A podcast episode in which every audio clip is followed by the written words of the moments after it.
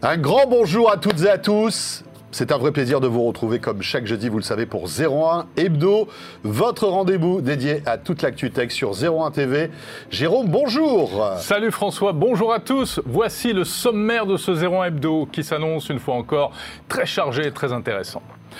Tout d'abord, on va revenir bien sûr sur les annonces Microsoft de la semaine, Surface Pro 8, Duo 2 et plein d'autres choses encore. On fera le point, on va débriefer ça ensemble comme des grands.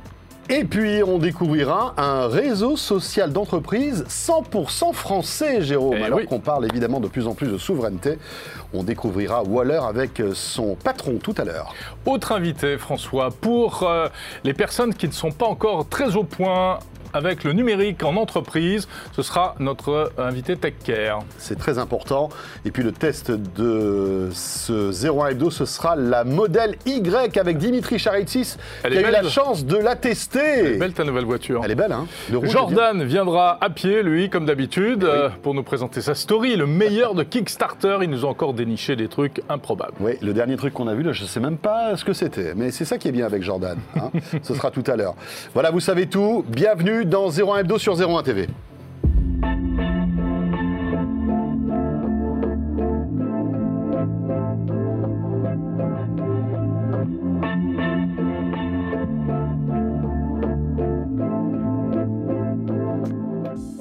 Et c'est déjà le numéro 325 de 01 Hebdo. Merci pour votre fidélité. C'est vrai, 325 émissions qu'on fait ensemble, Jérôme. Tu te rends compte?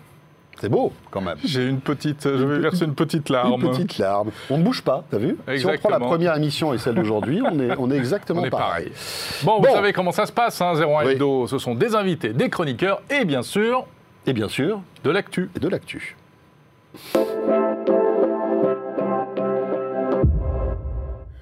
J'ai l'impression que tu suivais pas là. Non, mais je me suis dit, mais qu'est-ce qui va me sortir? Je croyais que tu allais me sortir une blague. Mais non, bien sûr, c'était bien euh, sûr que c'est de l'actu. notre jingle actu. Vous étiez peut-être avec nous euh, mercredi soir en direct sur 01 TV à partir de 17h. On vous a fait vivre encore une keynote très intéressante, celle de Microsoft, car vous le savez, 01 TV, c'est Ouais. aussi la chaîne des keynotes. hein. On vous fait vivre toute l'actualité euh, de la tech en direct. Exactement. Alors il y a tellement d'annonces que je ne sais pas si on va pouvoir tout passer en revue. Ah non. D'autant plus que on vous invite éventuellement à revoir cette vidéo ou à voir la petite vidéo de résumé qu'on vous a faite également. Zeronet.com aussi vous propose avec Eric Le Bourlou un bon récapitulatif à l'écrit de tout ce qui a été présenté, donc n'hésitez pas. Mais néanmoins, il faut quand même faire le focus sur les deux, trois principales nouveautés. Et tout d'abord, ce nouveau Surface Laptop Studio présenté par Microsoft. Alors, dans tout ce qui a été annoncé, c'est le produit le plus haut de gamme, le plus waouh, euh, puisque eh c'est en fait le remplacement du Surface Book et c'est un appareil portable avec un tout nouveau design assez innovant, hein, François? Exactement, Jérôme, tu as Alors tout là, dit. pour l'instant, on voit, le- on voit les roues, on voit l'intérieur, On voit l'intérieur, mais, mais vous allez euh, sans doute le découvrir dans un instant. En fait, ce- ce- cet ordi a une particularité, c'est que euh, c'est un ordi portable, un laptop hein, Mmh. qui se déplie comme un laptop normal, mais en bougeant en fait sur l'écran, on va pouvoir rabattre l'écran, Jérôme, sur le clavier, et là, ça devient une station de travail avec un stylet. Exactement. Alors ça, c'est un design que Microsoft est le seul à proposer.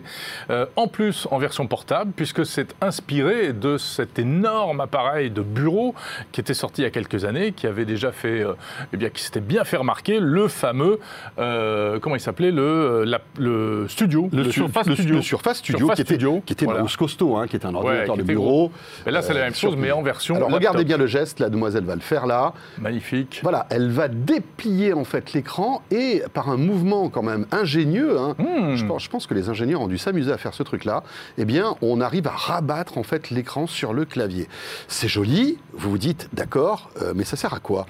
Et ben, ça sert notamment à transformer l'appareil en tablette. Tout à fait. Premièrement, ça sert également à pouvoir vraiment orienter l'écran de manière très très précise, sachant que c'est un appareil qui, est, qui cible, comme l'a dit Microsoft, les créatifs, les gamers, donc les designers, les dessinateurs, les architectes, que sais-je, enfin euh, tous ceux qui ont besoin à la fois de puissance et puis d'ergonomie Oui. euh, pour euh, créer, produire et créer. Et ce qu'il y a de bien, c'est que c'est vraiment un appareil qui est, qui est très polyvalent. hein. Mm. Il n'a pas de faiblesse visiblement. Core i5 ou i7. On a euh, des cartes graphiques Nvidia qui sont puissantes, euh, du port Thunderbolt euh, A, enfin bon, bref, Ouais. tout ce qu'il faut. Mais malgré tout, on a un- à la fois un laptop et une station de travail. Le prix, 1600 dollars. Ça commence Alors à ça 1600 commence à hein, 1600 dollars, on bien n'a pas encore le prix en euros parce qu'il sortira que vers la fin du mois d'octobre et on connaîtra donc sans doute dans les prochaines semaines euh, le prix en euros. Puisqu'on est dans la puissance, autre appareil qui a été présenté, c'est la Surface Pro 8. Mhm. La Surface Pro qui est un peu le, on va dire, le, le vaisseau amiral hein, de- de- des- des produits Surface. Avec la Surface Pro 8, on est sur une tablette qui, avec un clavier, devient un vrai laptop puissant, puisque là encore une fois, on peut se retrouver avec du Core i3, du i5, du i7, euh, voilà, avec tous les Les systèmes ports de... Thunderbolt dont tu parlais, Bien sûr. donc il y en a partout. Le- Euh, L'écran 120 Hz. Oui, écran sans verre pour 13 plus de pouces 120 fluidité. Le système biométrique Hello, donc la caméra en fait détecte votre Mm. visage et vous allez déverrouiller euh, votre, euh, votre PC très facilement. C'est d'ailleurs intéressant de voir que Microsoft, avec toutes ces technologies, essaie de faire enlever le mot de passe. C'est Ouais. aussi l'une des stratégies de, de Microsoft, grâce à la biométrie, ne plus avoir besoin de créer de mot de passe. Au pire, si euh, l'appareil n'arrive pas à vous reconnaître, eh bien vous recevez un SMS sur votre téléphone, vous rentrez un mot de passe et, et puis tac, là vous reconfigurez en fait à la fois soit l'empreinte digitale, soit votre visage. Ensuite, le Surface Go, troisième version a également été dévoilée, troisième édition. Alors ça c'est quoi? C'est eh bien le transformable, la, la tablette avec euh, clavier amovible, mais en version euh, entrée de gamme. hein. Donc un écran de 10,5 pouces, un petit processeur Intel et un prix qui est relativement serré. Ça démarrera à 439 euros. Ouais, C'est la tablette familiale. c'est la tablette dire. familiale, c'est l'entrée de gamme de, de- de ces surfaces, et ça peut avoir du sens, je pense à la fois pour euh, euh, les, les- tous les... Tous les, voilà, on parle de plus en plus de numérique à l'école, etc. Mhm. On voit qu'il y a des écoles qui s'équipent. Aujourd'hui, l'iPad squatte une grosse partie de ce marché, mais c'est vrai qu'avec cette machine, on se retrouve avec quelque chose peut-être de plus poly- polyvalent, puisque malgré tout, c'est un vrai PC. C'est un vrai PC avec un vrai Windows dedans. Avec un vrai Windows, donc on peut installer tous les logiciels. On n'a pas énormément de puissance, Ouais, mais pour du traitement de texte, pour regarder des vidéos, euh, c'est parfait en fait. Et puis le prix est quand même assez intéressant, tu le disais, hein. on est aux alentours des 439 euros. Tout à fait. Euh, il y aura plusieurs versions qui existeront et tout ça, évidemment, est animé par la nouvelle version de Windows 11 que vous découvrez sur ces images. Il y a eu également, François, euh, eh bien, au menu, euh, le petit outsider, hein, c'est la Surface Pro X, qui est donc euh, cette surface qui ne tourne pas avec un processeur Intel, mais qui tourne avec un processeur ARM. Exactement. Et qui fonctionne aussi. on parle de la surface du O2 là? Non, on parle de Euh, la surface. Surface Pro X. La Surface Pro X, oui, avec un Windows donc un peu particulier, euh, euh, donc sous ARM. Ça Voilà, veut dire mais que c'est quand même du Windows 11, mais euh, Voilà. émulé su- sur ARM en fait. hein. on va on va pas trop rentrer dans les détails, mais c'est une Mm. machine qui dont moi je ne vois pas trop l'intérêt. Ben, moi non plus. Je pense que c'est plutôt pour les développeurs qui essaient de faire des passerelles entre la technologie ARM et la technologie Intel. C'est pour Mm, ça mm, qu'on va pas s'étendre. Peut-être un- dire un mot sur la surface du O2 en Bah oui, revanche. hein. ça, c'est Euh, vraiment un produit très innovant. Donc, deuxième version de cet appareil hybride un peu étrange, qui est à la fois un smartphone et une, vraie tablette à deux écrans. Alors, pas un écran pliable, mais deux écrans et une charnière au milieu. Euh, et c'est donc une espèce d'ovni, cet appareil, euh, plutôt séduisant. La première version avait déçu. Cette deuxième version est un peu plus musclée. Donc, est-ce qu'elle arrivera à trouver son public et à, et à séduire les utilisateurs et les critiques également? Elle est désormais 5G. Elle a des petits gadgets comme euh, un écran sur la tranche qui permet d'afficher des notifications. Euh, voilà. Et puis, elle est compatible avec le fameux stylet, toujours le même stylet. Et de- puis- de Microsoft. Et puis rappelons que voilà, c'est une tablette qui tourne, enfin une tablette, un, un smartphone tablette qui tourne sous Android. Ouais. Euh, et euh, malgré tout, on retrouve tout le- le- l'environnement logiciel de Microsoft, hein, avec Word, Excel, PowerPoint, etc. etc. Euh, il nous tarde de l'avoir en main parce que c'est vrai qu'on avait été déçu par le premier, euh, la, la première, euh, le premier modèle sorti la- l'année dernière. Euh, on voit que Microsoft ne lâche pas l'affaire avec ce produit, on verra bien. Voilà, et puis Microsoft qui a également dévoilé un nouveau, euh, un nouveau stylet qui s'appelle le, style, euh, le Slim Pen 2, euh, avec un système de retour haptique qui, paraît-il, sur certains écrans donne l'impression d'écrire comme sur du papier, etc. Et ce stylet qui est compatible avec tous les produits qu'on vient de dévoiler. Et puis cette souris, qu'on vous a montré là en vidéo il y a un instant, c'est la Microsoft Ocean Plastic. Euh, une souris abordable, 25 dollars, et qui joue la carte de l'écologie, puisque 20% de ce plastique est issu en fait du plastique qu'on a pu récolter en mer. Bah, dégueulasse. Bon, au moins c'est mieux là que dans les mers. hein, Exactement.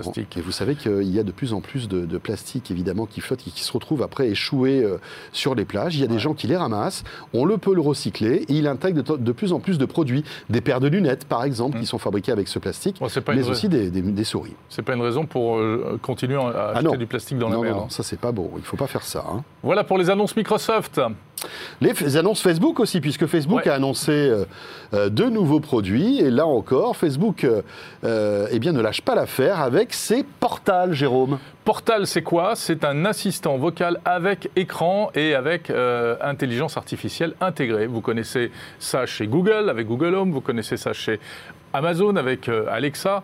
Eh bien, euh, Facebook essaie également de se glisser dans cet interstice, enfin sur ce marché des assistants vocaux avec euh, écran. Alors là-dedans, on a l'assistant Alexa. On n'a pas Google, mais on a aussi, il peut aussi répondre aux mots-clés euh, Hey Portal, donc il a un peu son propre assistant, mais, mais qui, dont on trouve vite les limites, hein. c'est plutôt Alexa qui prend le relais. Mais surtout, ils mettent le paquet sur la, la communication avec la vidéo et euh, une caméra vidéo euh, qui est intelligente. Alors, c'est un, c'est c'est pas, pas la première génération de ces. Je crois que c'est la deuxième, hein, Jérôme. Ouais. hein, Alors ça, je crois que c'est le premier qu'on voit en fait. Voilà. Mais donc il y a deux nouveaux modèles qui viennent d'être euh, dévoilés. Des Un- produits assez innovants quand même. On se souvient que euh, l'année l'année dernière, on avait été surpris par cette caméra qui euh, zoom toute la seule. smart cam La qui te cam. suit. euh, Et voilà. Mhm. qui depuis a été intégrée sur l'iPad. hein, euh, voilà, c'est- assez amusant d'ailleurs. hein. En fait, il y a une seule caméra qui va vous détecter et zoomer sur vous si par exemple vous bougez dans la pièce, si par exemple vous êtes dans la cuisine, ben, la caméra va vous suivre. Et ça, c'est du soft, c'est de l'intelligence artificielle. Et, et Facebook nous avait agréablement surpris l'année dernière avec ça. Donc deux produits, on le disait, la Portal Plus qui est faite pour être branchée à 369 euros avec la Smart Cam dont tu parlais. Et puis, et ça c'est complètement nouveau sur ce marché, si je ne m'abuse, euh, un- la Portal Go qui est portable avec une batterie intégrée. Oui. On n'a pas l'autonomie, hein, je ne connais pas les chiffres euh, annoncés d'autonomie. Ça coûtera 229 euros et on pourra faire de la visio avec euh, WhatsApp, Messenger et Zoom. Et à noter que le logiciel qui est dans Portal et qui équipe tous les portals déjà disponibles va se mettre à jour prochainement. Et il supportera également WebEx de Cisco et ultérieurement il supportera Teams. Donc vraiment, il y a un gros effort qui est fait Oui, sur la Pour s'ouvrir en fait à tous les services. Parce qu'on se Exactement. rend compte qu'on n'a pas forcément envie tous de se retrouver sur Messenger, en Mhm. tout cas sur le service vidéo de Messenger pour, pour discuter. Voilà, c'est Portal. Et puis, euh, on- enfin, Facebook aussi, euh, L'orne sur les entreprises. sur, le- sur les Ouais. entreprises avec un Portal for Business. Exactement, ils vont euh, sortir euh, un portal for business euh, qui sera une version comme ça d'assistant avec écran pour les entreprises. Bon, on verra, les petites et moyennes entreprises, ce sera leur cible. On verra si celles-ci sont intéressées par ce type d'outils. Voilà, dernier mot sur tous ces assistants vocaux, vidéo. Vous savez que euh, Facebook n'est pas le seul hein, sur ce marché. Il y a à la fois Google, mais aussi Amazon. Et Amazon s'apprête à lancer de nouveaux produits, euh, alors qu'ils ne seront pas sensiblement les mêmes, hein, mais on est toujours dans cette gamme Show. Vous savez, euh, ces, ces écrans qui répondent à Alexa et qui Voilà, intègrent de plus en plus de technologies. le mot, c'est ça. Et voilà, les. Show. Eh oui. Bon, un petit mot, François, sur un truc qui va peut-être changer pour nous tous dans les années à venir. Hein, vous connaissez ce truc-là, là Voilà, le, le petit, le petit bitonio ici. Et puis le câble qu'on met dedans, j'en ai pas Le sur port moi. Lightning, c'est ça? Voilà, le port Lightning. Ben non, peut-être que le port Lightning va disparaître. euh, D'abord parce que Apple aura peut-être envie de le sacrifier, mais surtout parce que l'Union, la Commission européenne va lui demander de se mettre à la page. Et une directive européenne doit être dévoilée demain qui obligera les constructeurs informatiques à s'entendre sur un seul modèle de connecteur. La guerre des connecteurs, c'est fini. Alors Enfin, voilà, presque. et évidemment c'est Apple qui est visé là-dedans parce que c'est le seul, on va dire, mauvais élève puisque Ouais. aujourd'hui tous les constructeurs de, de smartphones ont adopté l'USB-C, L'USB-C. euh, qui est bien pratique hein, parce qu'avec un seul câble on peut recharger à peu près euh, tout et n'importe quoi, hein, du PC, euh, de l'iPad aussi. Le paradoxe c'est ça, c'est que l'iPad est USB-C, Mm. mais pas encore les iPhones. Et voilà, donc l'Union européenne petit à petit va resserrer les taux. Cela dit, Apple a du temps puisque euh, cette directive serait mise en place en 2024. Ouais, pas avant Et ga- 2024. voilà, et gageons bon. que d'ici 2024, Apple aura soit carrément enlevé le port Lightning, puisque l'iPhone se rechargera directement euh, eh bien, en induction, Ouais. soit il aura adopté sans doute euh, l'USB-C. Mais en tout cas, c'est bien, ça met un peu la pression. Bah, ça met un peu la pression, mais ça fait un petit peu combat d'arrière-garde aussi, quoi, parce que finalement, euh, On se demande si tout n'est pas déjà joué. En tout cas, c'est bien. Nous, utilisateurs, euh, Voilà, ça va dans le bon sens. on en sortira gagnant, Ouais, évidemment. C'est clair. Bon, et puis on revendra après nos, nos, Nos tous câbles nos câbles et tous nos accessoires Lightning. Ça, c'est De toute clair. façon, hein. il marche plus au bout d'un moment. Ben voilà, c'est ça. bon, euh, voilà pour l'actu. Et euh, je vous rappelle bien évidemment que tout à l'heure, nos invités seront là. Et entre autres, Dimitri Charetis qui va nous rejoindre avec un moment très attendu. Il a testé la Tesla Yes. Model Y. Yes Superbe voiture. Il nous dira ce qu'il en Avant ça, on va parler réseaux sociaux à la française.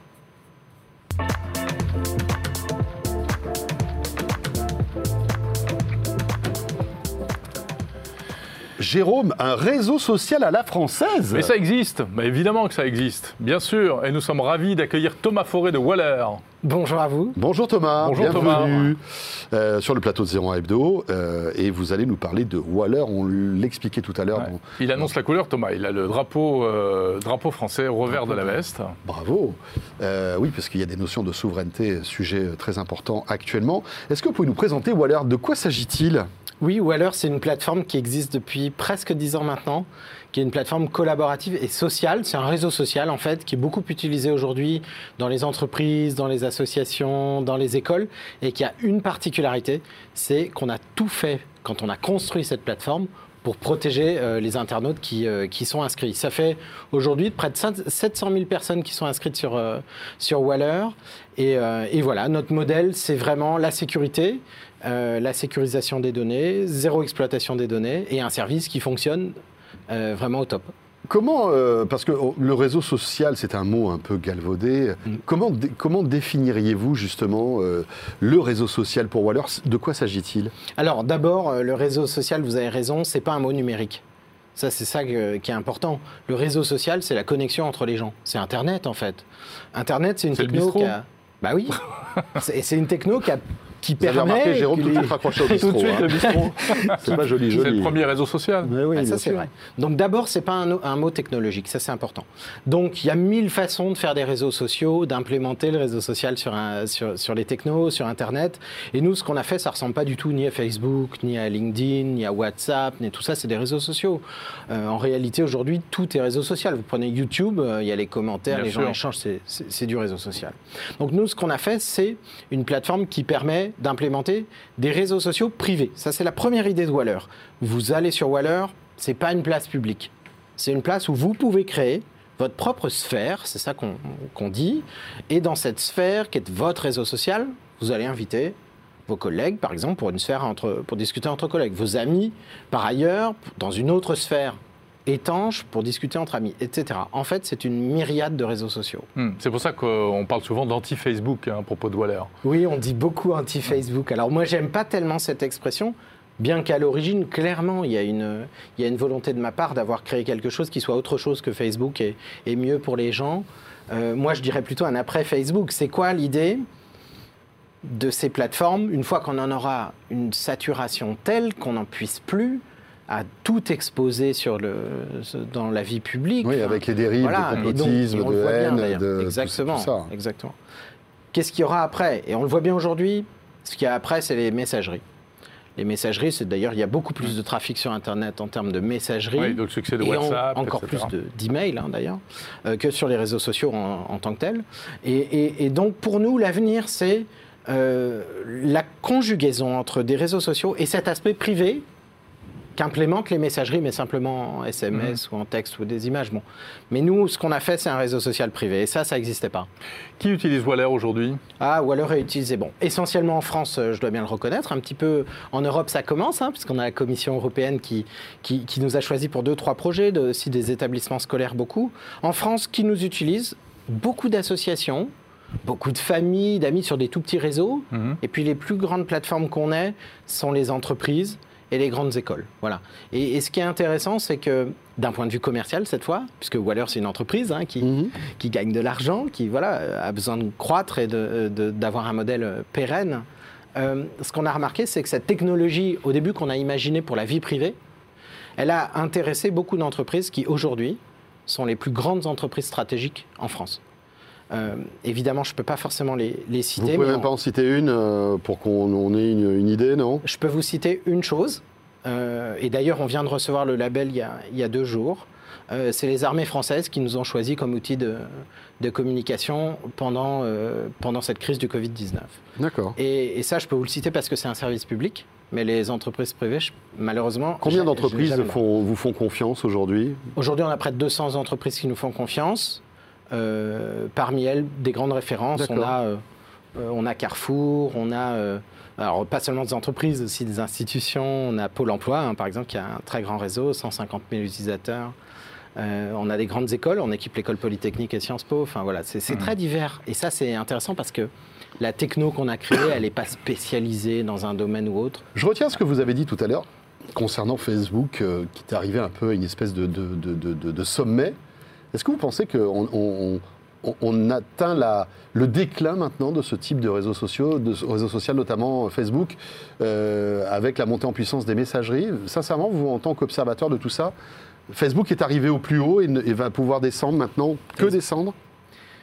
Je me demande comment je vais vous répondre parce que pendant des années, j'ai défendu l'idée euh, de dire qu'effectivement, il y avait un avenir après Facebook, euh, que Facebook d'ailleurs rachète les, les propres, les propres sociétés qui constituent son avenir.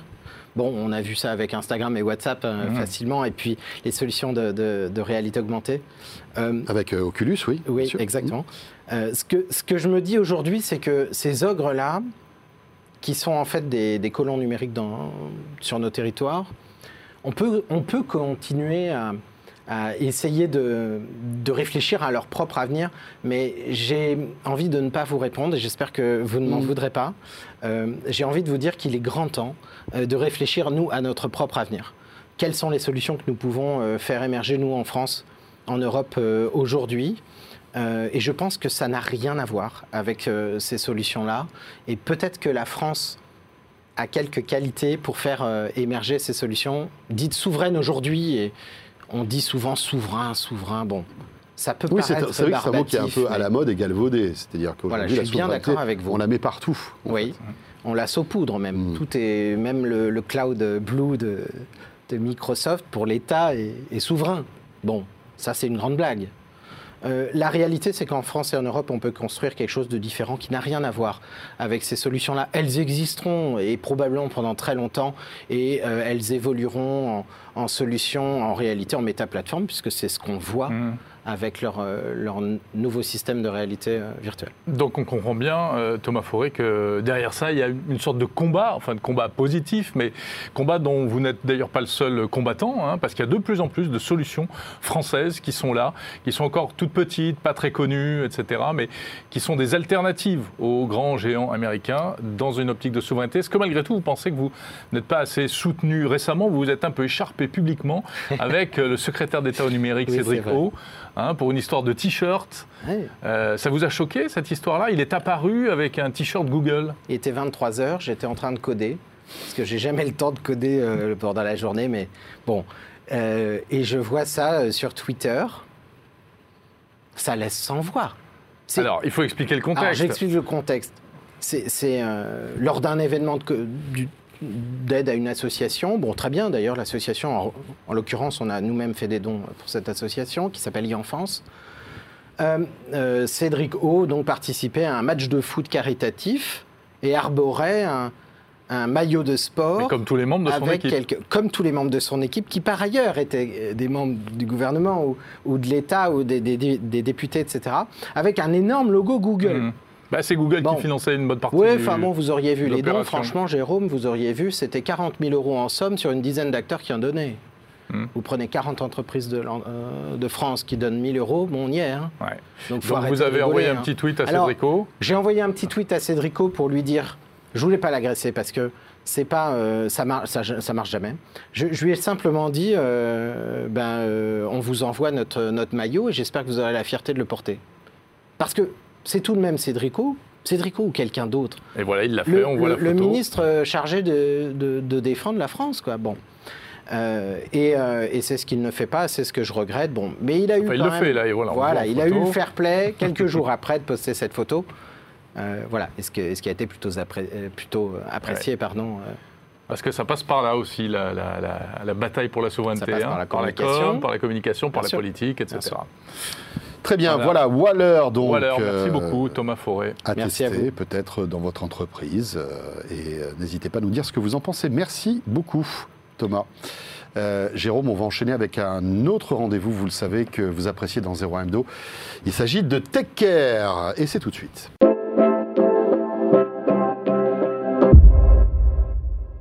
Oui, notre rendez-vous Tech Care, chaque semaine, on s'intéresse à une innovation, à une start-up qui fait euh, du bien à la planète ou euh, aux êtres humains qui occupent cette planète d'ailleurs. C'est de la Tech for Good, François. Et aujourd'hui, on va s'intéresser à ces gens qui ne sont pas forcément très à l'aise avec le numérique. Voilà, c'est ce qu'on appelle euh, l'électronisme. Mais c'est vrai que parfois, tu sais, euh, c'est pas évident, même Ah bah, pour nous. on a hein, toujours à euh, apprendre. franchement. hein. Et nous accueillons avec plaisir la fondatrice de Codexio. Je ne sais pas comment on prononce votre prénom, c'est Jean Exactement. Voilà, Jean Go, merci d'être là. Fondatrice Merci. donc de Codexio. Connexion Euh, avec un cas. Avec un cas, bien sûr. Euh, Est-ce que vous pouvez nous expliquer euh, quelle est la philosophie de Connexio, s'il vous plaît? Bien sûr, euh, pour donner quelques chiffres déjà sur le contexte, aujourd'hui, on est dans une phase de transformation de notre société qui va de plus en plus vite.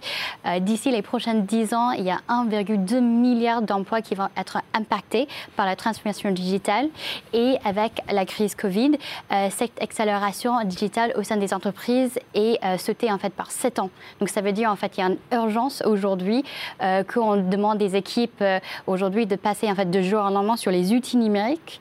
Mais d'autre côté, en fait, en tout cas en France aujourd'hui, il y a en fait beaucoup de personnes qui sont euh, en fait passées de côté dans ce Mhm, cas-là parce que qu'aujourd'hui il y a Ils ne 13 maîtrisent millions, pas. oui, 13 millions de personnes en France qui sont éloignées du numérique. Ça veut dire qu'ils n'ont peut-être pas les outils, l'équipement, ils n'ont pas euh, les bonnes euh, compétences pour bien maîtriser ces outils. C'est-à-dire que 13 millions, parce que c'est un chiffre comme ça que voilà qu'on balance, mais on ne sait pas trop ce que ça représente, ce sont des gens qui sont fragiles vis-à-vis du numérique. Et qui Exactement. ou ont peur, ou ne maîtrisent pas les outils. C'est ça Ça fait 13 millions de gens. Exactement. Donc je pense que chaque fois je dis ça, c'est un peu étonnant de voir en fait le nombre de personnes Quoi, parce C'est que un c'est assez cinquième de la population. Oui, mais il y a de tout là-dedans. Il y a des gens qui effectivement sont incapables d'allumer un ordinateur, et puis il y en a qui ont a- déjà quand même un peu de... Et puis il y en a qui ne sont pas connectés au réseau, parce qu'il ne faut pas oublier qu'il y a des gens qui sont dans des déserts en fait du numérique, hein, Ouais. où il n'y a pas de Oui, il y a ce réseau. problème-là aussi, l'accès au numérique. Exactement. Et chez nous, aujourd'hui, ce qu'on voit, c'est vraiment la diversité des besoins aussi. C'est important Mhm. aussi parce que quand on parle de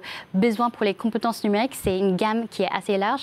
Par exemple, justement, ça peut être des personnes qui ne sont pas connectées encore, mais par exemple, avec les premiers confinements, ce qui était difficile, euh, c'est qu'ils ne pouvaient plus faire des démarches administratives Ah oui. euh, en, en présentiel. Euh, il y a aussi des personnes, euh, par exemple, on parle beaucoup des digital natives, cette jeune euh, génération, euh, qui euh, peut-être sur certains usages euh, ludiques, euh, sur les smartphones, sur les réseaux sociaux, euh, ils sont assez rapides, mais il y a des manques euh, au côté, en fait, niveau professionnel, les usages professionnels. Et ensuite, il y a toutes les personnes aussi qui ont cette envie de reconvertir vers les métiers numériques. Ouais. Euh, Voilà, ce ne aujourd'hui, sont ouais. pas que, vous ne vous intéressez pas que aux personnes qui connaissent rien du tout. Ça peut être aussi des gens qui utilisent euh, TikTok et Instagram, mais par contre, euh, ils connaissent pas du tout LinkedIn ni Excel. C'est ça l'idée? Exactement. Et chez nous, je pense que ce qu'on voit, c'est que, euh, surtout dans un milieu professionnel aujourd'hui, de plus en plus, on est demandé de vraiment en fait, maîtriser. C'est un peu le nouveau langage en fait, de notre siècle. Et il y a quand même beaucoup de personnes qui euh, sont éloignées. Euh, et donc, ça peut être des jeunes, ça peut être des gens dans des métiers aujourd'hui qui se transforment assez rapidement. On parle des métiers, par exemple, de la BTP, de la restauration. Mhm. Euh, en fait, beaucoup, c'est des métiers qui euh, se transforment, même si le corps du métier n'était pas numérique avant. Oui, c'est ça. Ils sont pas, et- ils sont pas, euh, de par leur activité, obligés de travailler sur un ordinateur. Mais à un moment ou à un autre, on en a besoin. Donc, comment ça se passe? Vous intervenez dans les entreprises, c'est ça? Euh, Aujourd'hui, en fait, on intervient en fait dans deux contextes, soit directement auprès des bénéficiaires. Donc aujourd'hui, on travaille énormément sur le terrain. En fait, on va recruter des personnes qui sont justement éloignées du numérique. On fait des cours en présentiel. Euh, on va intervenir auprès euh, des personnes qui sont en reconversion professionnelle Euh, et euh, on va avoir des cours en groupe, en promo, entre une dizaine, vingtaine d'apprenants. On est présente en trois régions aujourd'hui en France, en Ile-de-France, Nouvelle-Aquitaine, les Hauts-de-France. Et en fonction du niveau, on va les placer dans des programmes de formation, des parcours qui va en fait de 20-40 heures jusqu'à des parcours assez professionnels sur 600 heures. Et alors, qu'est-ce que, qu'est-ce que retirent en fait les personnes qui font cette formation? Est-ce que vous leur donnez un certificat? Certificat, un diplôme il y, a, il y a quelque chose ou pas? Oui, aujourd'hui, en fait, sur les parcours de base, aujourd'hui, il y a des certificats, par exemple, notamment le PCE, c'est le passeport de compétences informatiques au niveau européen.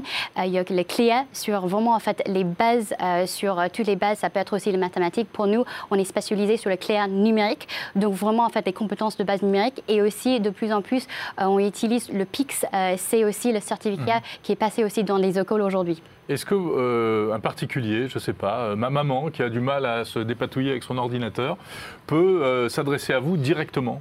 Oui, exactement. Bon, son fils. Hein. Oui, pour l'instant, ça s'adresse à moi. Vrai. Donc, Oui, exactement. Je pense qu'aujourd'hui, en fait, dans un premier cas, beaucoup de nos participants vont nous trouver directement soit par en fait leurs proches. Euh, S'ils ont en fait les bases, ils peuvent aussi s'inscrire. et sinon, en fait, travaille beaucoup en fait localement Mais si je avec sur les. Votre site, si, quelqu'un est capable au moins d'aller sur un site, d'aller sur le vôtre, on peut s'inscrire, demander une formation, etc. Exactement. Et sinon, ça en fait, coûte? euh, ça, en fait, pour nous, on prend en fait en fonction de niveau en fait, euh, en fait, des situations de Mhm. chaque apprenant. On va aussi euh, faire en fait une prise en charge entre nos partenaires publics et privés qui soutiennent euh, les formations. Et ensuite aussi, il y a des corrections éligibles en fait au euh, personnel de formation, le Mhm. CPF, et bien tr- d'autres dispositifs. Et deuxièmement, peut-être pour revenir sur Ouais. votre question, en fait, comment on inter- intervient directement dans les entreprises aujourd'hui, ça a commencé parce qu'on avait vu euh, déjà en fait comment on intervient directement auprès des personnes. On avait commencé à voir en fait des personnes qui ont ensuite parlé à leurs employeurs Ouais. sur les besoins et ils ont identifié que c'était pas juste eux qui avaient besoin, mais aussi euh, tout, en fait toutes les autres Tout personnes qui étaient concernées euh, sur un certain métier par exemple. Et donc aujourd'hui, on travaille avec des entreprises dans les services de propriété. On a travaillé avec des acteurs de l'ESS aussi pour justement former en fait leurs équipes. les- L'économie sociale et solidaire. D'accord. Ouais. Ok. Euh, Jean, juste une petite question sur le modèle économique. Vous êtes une association, c'est ça Ou vous êtes une entreprise qui a pour but de gagner de l'argent? Comment ça se passe? Euh, je pense que c'est toujours un peu les questions pour les structures dans l'ESS aujourd'hui. Euh, ce qu'on cherche à la fin, en fait, pour nous, c'est l'impact.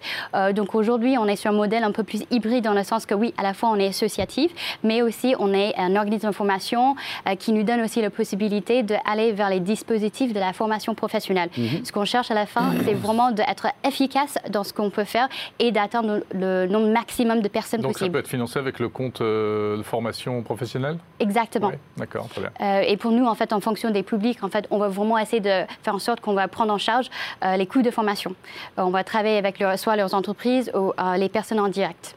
Et Très combien bien. de personnes aujourd'hui, à ce jour, avez-vous formé Euh, jusqu'à présent, je fais les bilans en fait chaque semaines. On est à 1700 apprenants formés jusqu'à présent avec un taux de sortie positif. Donc, c'est des personnes en fait qui vont aller vers le marché de l'emploi, vers une formation qualifiante ou euh, devenir entrepreneur à 72% six mois après la fin de la formation. Super. Jean, super, merci beaucoup. Merci. Voilà, c'est ce qu'on appelle la tech for good. Et vous savez que chaque semaine dans 01 Hebdo, un focus donc avec Tech Care. Merci beaucoup, Jingo, fondatrice de Connexio. Donc, Merci beaucoup. Euh, Jérôme. On va passer à une séquence pour ceux qui savent conduire. Oui, hein. mais qui maîtrise au- aussi la technologie, parce que la Tesla, euh, avec tous les écrans qu'il y a à l'intérieur, il vaut mieux savoir euh, cliquer mieux. sur les icônes. Ouais.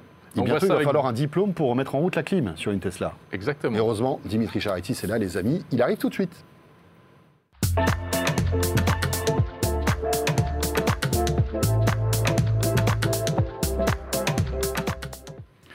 Moi, je, tu sais quoi, quand je serai plus grand, je vais être Dimitri Ben, moi aussi. Voilà. moi aussi. Moi, il n'y a, a pas 36 trucs. je veux conduire des véhicules Eh oui. comme ça. Bah, Il y a des métiers comme ça. Il y a le Dimitri Charitis pour la voiture. Il y a le Nicolas Lelouch pour les smartphones. C'est vrai. Sauf qu'il y a deux Dimitri Charitis. Il y a Dimitri Charitis aussi qui teste les, Les vélos. les télés, aussi les vélos, Ouais. etc. Bonjour Dimitri. Bonjour messieurs. Comment on fait pour devenir Dimitri De très longues études, euh, oui non, essentiellement de très longues études. Et de la passion. Et de la Une grande passion et un grand talent. Alors, la modèle Y, Dimitri, on Bah, plaisante, on plaisante, mais bon, c'est quand même une voiture très attendue. Oui, en fait, je viens vous parler d'une voiture qui est sortie il y a deux ans, Ah, qui ne révolutionne pas grand-chose en termes de design et qui pourtant risque de d'exploser les ventes cette année et même dans les années à venir. Vous l'avez dit, c'est la modèle Y. Et si on devait résumer, alors j'ai été un- j'ai exagéré le trait volontairement, mais effectivement, c'est une voiture qui est sortie il y a, ma- bah, en mars 2020 maintenant aux États-Unis, euh, en janvier dernier en Chine, et on est nous pauvres Européens dernier service sur ce modèle-là, qui est franchement l'un des plus attendus chez Tesla. Et elle arrive là. Elle arrive, les premières livraisons ont débuté début septembre.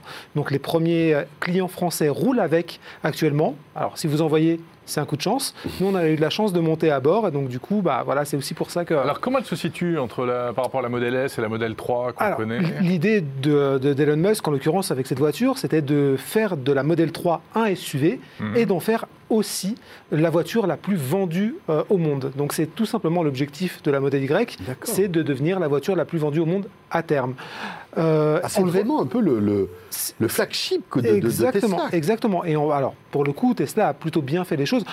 Je, je plaisantais à peine sur le, le- le design, mais en réalité, on a une Model 3 qui est légèrement surélevée et légèrement agrandie. Ah, ça, c'est Et, bien, euh, qu'elle est voilà. trop basse, la Model 3. Ah, elle est trop Ah, basse. Non, elle est trop basse pour les Aucune grands. voiture n'est trop pour basse. ça que je l'ai Jérôme. pas pris. moi. Aucune voiture Mais elle n'est est trop plus basse. grande qu'une Model 3 Elle est beaucoup plus grande. Alors, Longue elle est aussi plus longue. C'est un format SUV, donc c'est un moyen SUV. sur les vidéos. Non, là. voilà, on a l'impression qu'elle est très compacte, mais en fait, Elle est, euh, on- elle est légèrement, elle est légèrement plus grande qu'une Model 3. Elle est inférieure en longueur et en largeur à la- au gros SUV qui est le Model X, mais ça reste quand même une voiture familiale Oui. qui peut aller jusqu'à 7 un beau places. bébé, quoi. Voilà, Euh, il pourra y avoir jusqu'à 7 places dans un futur modèle. Mhm. Là, pour le moment, c'est euh, bah, le modèle classique. Nous, la, la- leur seule version disponible pour le moment, c'est la grande autonomie.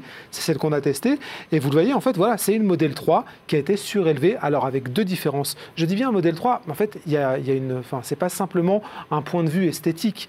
Il faut savoir que 75% des pièces qu'il y a dans le modèle Y existent sur la Model 3. D'accord. Donc voilà, c'est vraiment. euh, enfin, on voit, c'est les mêmes optiques à l'avant. Mhm. Il y a un bouclier qui est un tout petit peu allongé, mais globalement, ce sont les mêmes traits. Les deux principales différences, c'est sur le toit. Là, on a un toit en verre qui est formé d'une seule pièce. Panoramique, Voilà. c'est chouette. hein. En une seule pièce, alors que sur la Model Ça 3, il y a une petite la- barre centrale. Et la très très grande différence, elle se situe à l'arrière. On n'a pas un coffre comme sur bah, la berline, on a un haillon comme sur certaines compactes, sauf que là, le haillon, il ouvre sur un coffre énorme. Alors, c'est pas tout à fait notre. Enfin, enfin voilà, il fait 854 litres. C'est pas tout à fait le genre d'argument sur lesquels on attend Tesla, parce que c'est des arguments très classiques de, de constructeurs, on va dire traditionnels. Mais malgré tout, sur ce format-là, sur le format du petit SUV, ça reste très important. C'est bah, le record de sa catégorie, euh, auquel il faut ajouter en plus un sous-coffre, un coffre à l'avant, euh, sous le capot. Voilà. Donc clairement, c'est une voiture familiale. Et c'est voilà, c'est l'idée, c'est d'en Quand faire. Jérôme va chez Ikea, la Model Ouais. Y, c'est Ah, parfait. bah, il quoi. peut bon. repartir avec toutes les billes qu'il veut là. Il n'y a aucun les problème. Billy, tu les, en- tu les empiles là, Toutes les Billy. toutes les couleurs, etc. Je les, ai, je les ai déjà toutes, les Billy. Même le canapé, il rentre. Exactement. Sans, euh, non, non, ben voilà, c'est c'est- alors voilà, c'est le- le- l'argument massu de Tesla. On a une Model 3 en format SUV.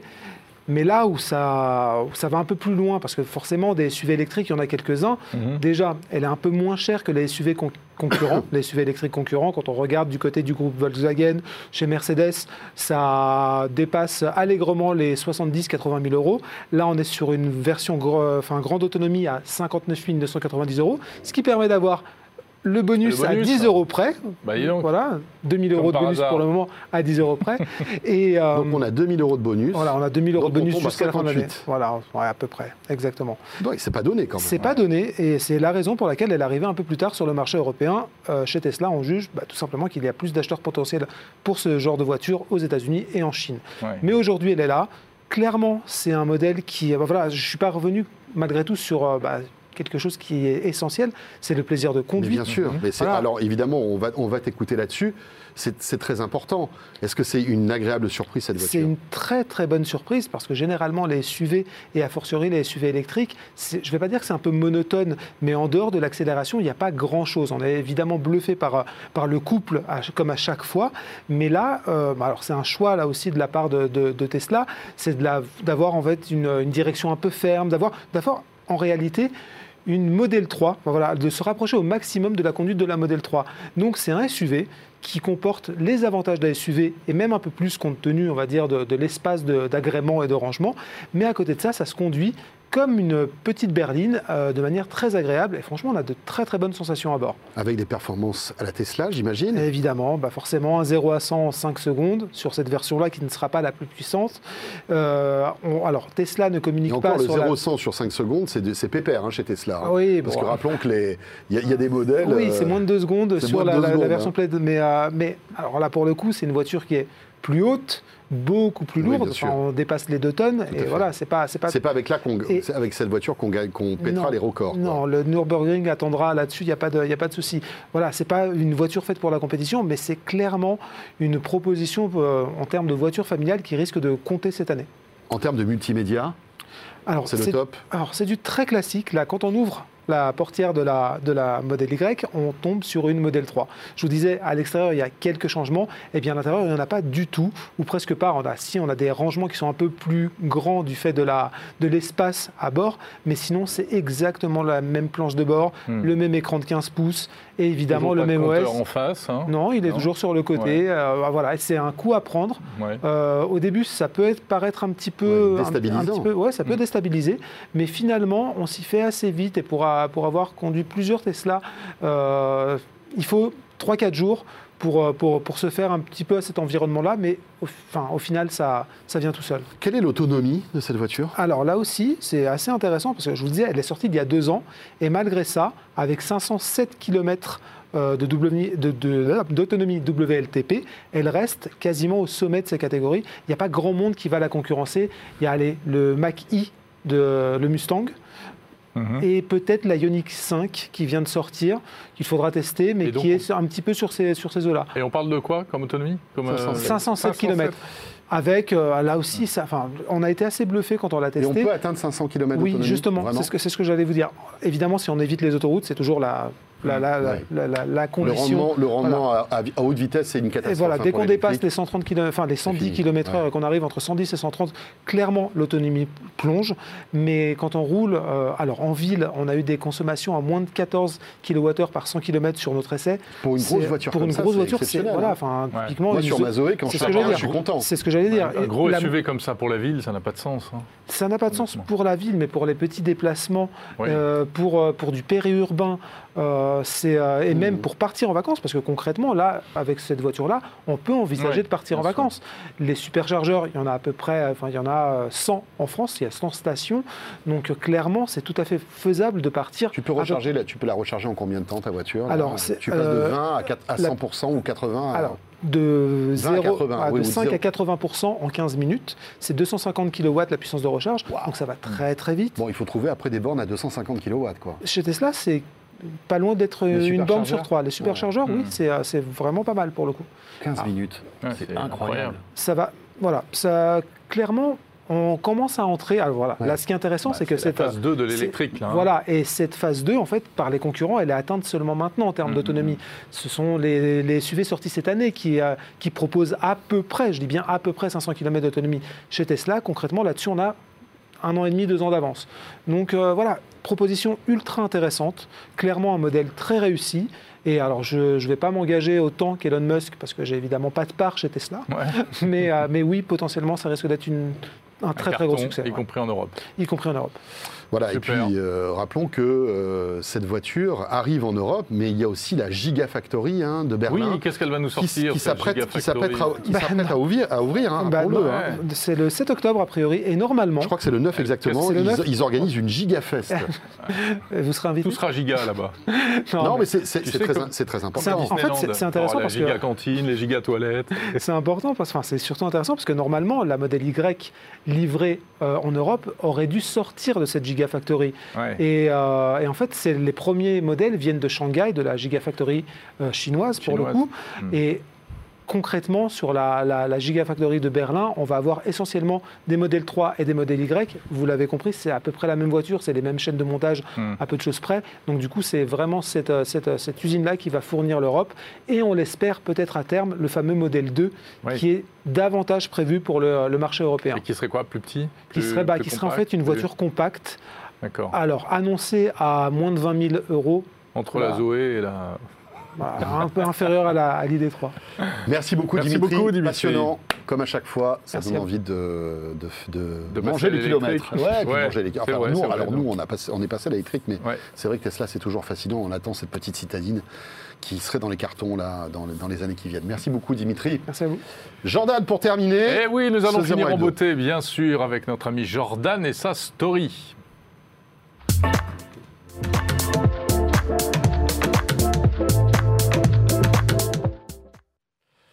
Jordan Cosino, mesdames, messieurs. Il est là Il tous les jeudis dans Comment ça 01 va Hebdo. Comment ça Oui. va, mon grand Bah écoutez, ça va. J'ai essayé de demander une petite Tesla à Dimitri, ça n'a pas marché. Ça a pas- J'étais il a- très très triste. Il n'a pas voulu Non, pourtant il en a 6, hein, Mais il en, sachez-le. a, hein. il en a 6. Il sait plus quoi en faire. Il en a 6 dans 20 garages. Oui, différent dans Paris. Voilà, c'est ça. Bon, Allez, tout va bien Mais il est fou furieux. Ça va le coq? Oui, ça. le sponsor se voit, c'est bien Ah ça. ouais, le sponsor. Ils vont être très contents. Ah ouais, c'est comme, rigole, comme Cédrico avec Google. Oui, hein. voilà, voilà, c'est On ça. voit très bien. Enfin, ça, c'est le code sportif, c'est français. C'est français, c'est- ouais. C'est bien. Euh, on Jordan, parle Aujourd'hui, petite sélection de trois produits et franchement, c'est c'est trois produits que j'adorerais tester pour une Ah. fois vraiment où je me dis j'aimerais bien, tu vois. On va commencer avec le premier, il s'appelle Upcore et il me parle tellement. C'est un projet qui a récolté 167 000 euros, donc ça, ça a été financé, ça a très bien marché. C'est un produit qui parle malheureusement à beaucoup de gens, c'est pour se tenir un peu mieux. Tu vois, Ah. typiquement, Jérôme, dans la manière dont tu bah, il s'est redressé direct avant que la caméra arrive. Mais tu vois, on a tous, et on- je le vois, je, je le vois, sûr, et c'est un vrai problème. On est tous tout le temps comme ça, comme ça, et, et je le sens. Et moi déjà, à, à du haut de mes 25 ans, hein, c'est quand même, hein, j'ai déjà mal au dos, etc. Et je trouve que c'est vraiment un mal de plus en plus fréquent chez plein de gens. Et ce produit, donc, qu'est-ce qu'il te promet? Il te promet en le mettant et en appuyant sur un bouton qui va t'envoyer des petites électrostimulations, très douces, hein, évidemment, parce que voilà, c'est pas un taser. hein. C'est pas un taser. Non, non, parce que sinon t'es es comme ça, c'est- autre chose. Euh, ça va te permettre de te redresser et visiblement, au fur et à mesure des semaines d'utilis- des semaines d'utilisation, pardon, tu vas pouvoir euh, te tenir droit, te sentir mieux. Euh, visiblement, tu vas avoir des muscles un peu plus toniques, etc. C'est ce qu'ils te vendent. hein. Après, euh, on n'est pas sûr que ça marche, mais chaque fois que tu appuies dessus, c'est un programme de 23 minutes et après ces 23 minutes, si tu le fais tous les jours, et ben globalement, tu devrais te Attends, il sentir. faut que ce soit toi qui pense à appuyer dessus parce que. Bah, après, tu le mets et tu appuies sur un bouton une fois. C'est une fois par jour qu'il faut le faire. Ah oui, d'accord. Pendant 23 minutes, tu appuies une fois par Ah, c'est pas le truc qui te dit attention, c'est pas vous automatique. mal. Ah non, non, il te, il te corrige pas ta Il te posture. corrige pas ta posture. Et automatiquement, je veux dire, il va te corriger ta posture quand tu auras appuyé dessus. Il va, Ouais. Tu vas te. Bah, en fait, via les électrostimulations, tu es obligé de te tenir droit, en fait, parce que tu vas avoir des petits chatouillis. Et, euh, et donc, tu vas avoir quelque chose euh, où, normalement, après déjà euh, 14 jours, tu as des résultats, et après 28, des encore meilleurs résultats. Mais c'est le mal du siècle, hein, parce qu'aujourd'hui, hein. avec les écrans, on est tous courbés, parce Exactement. qu'on travaille, on bosse. Les portables, c'est encore plus catastrophique. C'est vraiment intelligent comme produit. J'aimerais bien tester, tiens. Et tu vois, c'est pour ça. Et ils te disent que quand tu as la tête penchée sur ton portable de, euh, d'environ 10 cm, Mm. c'est comme si tu avais un poids de 18 Non, mais kg sur clair, tes épaules, ce qui est énorme en réalité, tu vois, On sur a, tes tous épaules et ta on a tous mal aux Bien omoplates, sûr. ça c'est certain. Et ouais, tu vois, même là, quand, quand vous regardez Bien vos sûr, ordi bien pendant sûr. l'émission, ben, en fait, ça te tire dessus, on s'en rend pas compte, mais voilà. Je trouvais le produit hyper Bah, moi, intéressant. pas trop mal. Non, c'est vrai Mieux. Bah, tant mieux, t'as un très grand sportif. attention. Bah, c'est bien, c'est bien. Mais bien sûr, évidemment. Combien, Donc- combien ça coûte tu as Ça dit coûte 119 euros et ça sort en décembre de cette année. Mais vraiment, pour le coup, je pense que je vais les contacter parce que j'aimerais vraiment essayer et voir si ça Ouais, marche. c'est cool. Très bien. Quoi Deuxième de- produit Deuxième produit, il s'appelle Quell ou QL au choix. Q-U-E-2-L. C'est un produit euh, que pareil, je trouve très sympa. C'est des gants que tu vas mettre et ça va te permettre de faire du sport à la manière un peu d'un Ring Fit Adventure qu'on peut avoir sur Nintendo Switch où vous avez l'anneau là que vous devez appuyer. Là, c'est des gants. Donc ça va être pour un jeu de combat. Enfin, c'est Et- des gants, mais la, demoiselle, elle, elle a tout Oui, un attirail plus- Oui, derrière hein, alors hein. c'est ce que j'allais venir, c'est des Ah gants ouais, plus un harnais, plus en fait c'est pas juste des gants. T'as une vraie résistance avec une ficelle ou visible, enfin une ficelle, c'est horrible de dire ça alors que c'est un vrai élastique, c'est pas vraiment une ficelle, mais t'as une ficelle. vraie, t'as un vrai élastique, une vraie grosse corde. Pour que tu aies de la pression, en fait. c'est. Exactement, pour que tu aies de la résistance La que tu vas pouvoir régler. Et pareil, bah oui, on n'a pas le même physique, donc peut-être que tu auras plus de force, besoin de force que moi ou inversement. Non, et donc, non. je, me- je me permets pas, tu vois, je n'étais pas dans le jugement, je l'ai fait dans le bon sens. Euh, mais tu vas voilà, tu vas pouvoir régler et mettre donc des coups. Visiblement, c'est assez précis. de- quand tu les écoutes, évidemment, ils vont pas dire que ça ne marche pas, mais selon eux, c'est très précis. Tu as des capteurs sur les gants et tu as un jeu qui est fourni avec et qui va te Ah. permettre de C'est dépenser. pour faire du homeboxing. Exactement, exactement. Et je te dis, c'est un peu à la manière d'un Ring Fit Adventure parce que sur le, le jeu sur Switch, tu affrontes des ennemis un peu mignons. Là, tu vois, tu as un jeu en cel shading un peu type Borderland ou quoi, Ouais. qui est plutôt, enfin, que Ouais, je trouve plutôt sympa, tu vois. Et, euh, et voilà. mal. Et c'est compatible avec plein d'applis. Tu as l'appli Under Armour, l'appli Nike, l'appli euh, Google Fit. Enfin, tu as moyen de mettre des stats dans plein d'applis. ce Et ce qu'il y a de c'est- top c'est avec ce truc-là, c'est vrai qu'il y a le hardware, mais après, il faut tout le soft, il faut C'est tous ça. Ouais. les jeux, les logiciels C'est qui ça. sont compatibles. en Là, fait. ils te disent qu'il y a un jeu qui est, qui est compatible avec, sauf que bon, si t'as qu'un jeu qui sort sur les 5 prochaines années, à un moment donné, tu vas te dire, bon, je m'ennuie Ça un serait peu. top de se plugger sur la Nintendo. tu Ça, vois, par, exemple, ouais. D'avoir un truc où c'est assez ouvert pour Et que les développeurs Oculus. puissent s'en servir. Ah bah là, tu mets un Oculus et ça, franchement, Ouais, c'est incroyable. Ah ouais. L'expérience est folle, vraiment. Tu hein. Casses tout chez toi, mais bon. euh, encore, encore faut-il que voilà, Oculus et eux discutent pour euh, développer ça, des, c'est des- ça. des- des passerelles. Après, ils se lancent, là, ils ont quasiment récolté plus d'un million d'euros, donc t'es pas à l'abri que ce soit une petite start-up que t'entends. T'attends euh, Google à racheter Coel dans Ouais, quelques années ou quelques Facebook, mois, tu vois. Non, mais tu sais pas, ouais. c'est vrai. hein. Et en effet, un Facebook qui rachète serait pas déconnant vu, Ouais, la production. AR. font. mal. Donc voilà, petit produit que je trouve très sympa. Ils disent quand même que tu peux avoir une, une résistance jusqu'à 25G, ce que je trouve énorme d'ailleurs, mais euh, sur, sur le bras, euh, et que tu as un temps de latence inférieur à 1 milliseconde, donc le truc serait quand même hyper réactif à partir du moment où tu tapes. Donc très curieux, tu vois, c'est typiquement un produit que j'adorerais essayer. Et alors, euh, c'est dispo déjà? Alors, ça a été financé, comme je t'ai dit, ils ont récolté quasiment, plus euh, quasiment un million d'euros. Ça arrive en juillet 2022 et euh, ça se vendra, je crois, un peu plus de 200 euros. Donc, euh, bon, ce qui est euh, un peu cher, on va pas se mentir. Ouais. Mais euh, bon, Ouais, si, mais bon. si tu utilises tous vois, les jours, euh, exactement, tu es chez toi. Euh, Oui, tu, ça fait tu- faire de tu- tu te fais une petite séance, ça peut être cool. ça hein. peut remplacer une salle de sport. Ouais, parce que là, tu fais de la cardio aussi. hein, Là, ah bah là, ça te tue, ça, je pense. vraiment, tue, ça, c'est très violent. Et on enchaîne. Dernier produit, petit produit écologique, c'est important aussi, hein, on n'en parle, pas assez. Euh, ça s'appelle Lomi. Alors ça, ça a récolté 6 millions d'euros. Wow. C'est juste énorme, c'est un projet canadien. Euh, Qu'est-ce que c'est Lomi? En gros, ils sont partis d'un constat de se dire, ok, c'est bien, faut faire euh, de- du compost, faut être écolo, etc. Mais pas tout le monde a forcément la possibilité de faire du compost parce Ah que... euh, On n'a pas, la place. pas la place, pas ça- les odeurs, ça peut te ramener. Bon, eux ils prennent l'exemple aux États-Unis des raccoons, des, euh, des ratons laveurs qui Ah peuvent ouais, venir, etc. euh, euh, Toi, t'en as beaucoup des raccoons, hein. de. Des raccoons, bien sûr, vers chez Jérôme. Vous, vous trouvez c'est un zoo de raccoons.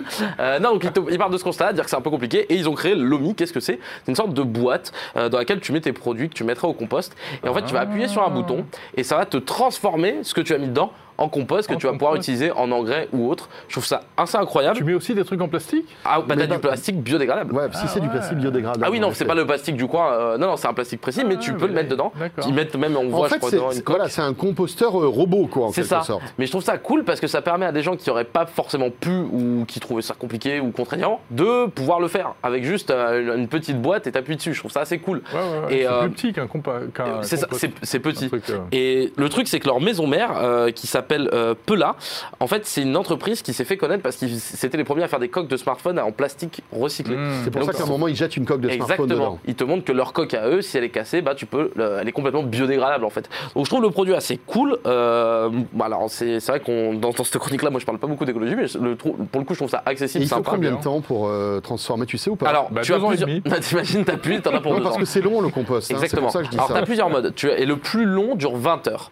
Mais donc voilà, tu peux le lancer Ah et ouais. le lendemain, ce qui est quand même assez rapide. Ouais, c'est rapide. Après Ouais, tu le fous dans tes des plantes. semaines. Normalement, sur un long. composteur normal, très, il faut des semaines. dis-moi, si ça consomme euh, de l'énergie pour fabriquer, pour euh, économiser par ailleurs. C'est là où j'allais y venir. C'est Ouais. malheureusement ils te ils te communiquent pas, pardon, euh, le La consommation Voilà, du- c'est ça. Je sais pas si le truc c'est une usine à gaz derrière ou pas. J'imagine. Après, dans ce que, dans- quand tu vois un peu, il parle, il ne parle pas trop de comment ça fonctionne, Mm. mais ça fonctionne via un filtre à charbon et un petit moteur. Mais si le moteur il est, euh, il est hyper énergivore, c'est plus vraiment rentable. Exactement. Mais voilà, produit que je trouve sympa, 340 euros quand même, c'est pas donné, et ça arrive en janvier 2022, mais je trouvais ça intéressant. Voilà. Tout à fait. Très Bonjour à nos amis du, du Canada. Belle sélection, Canada. Jordan. Merci beaucoup. Merci Bien. à vous. Merci Jordan. Eh bien, c'est avec cette belle sélection et la story de Jordan que se termine ce 01 hebdo. Merci de nous avoir suivis. Voilà, on se retrouve évidemment jeudi prochain pour un prochain numéro de 01 Hebdo. D'ici là, n'hésitez pas à revoir euh, éventuellement les vidéos des keynotes. Euh, La dernière, c'était Microsoft. Et puis, il y avait également Apple que vous pouvez retrouver. Voilà, et puis toute l'actualité euh, tech, vous le savez, au quotidien sur zeronet.com, bien évidemment, euh, qui, euh, voilà, dont la rédaction participe à l'élaboration de cette émission, bien sûr. On se retrouve très vite et merci de nous suivre. Salut à tous.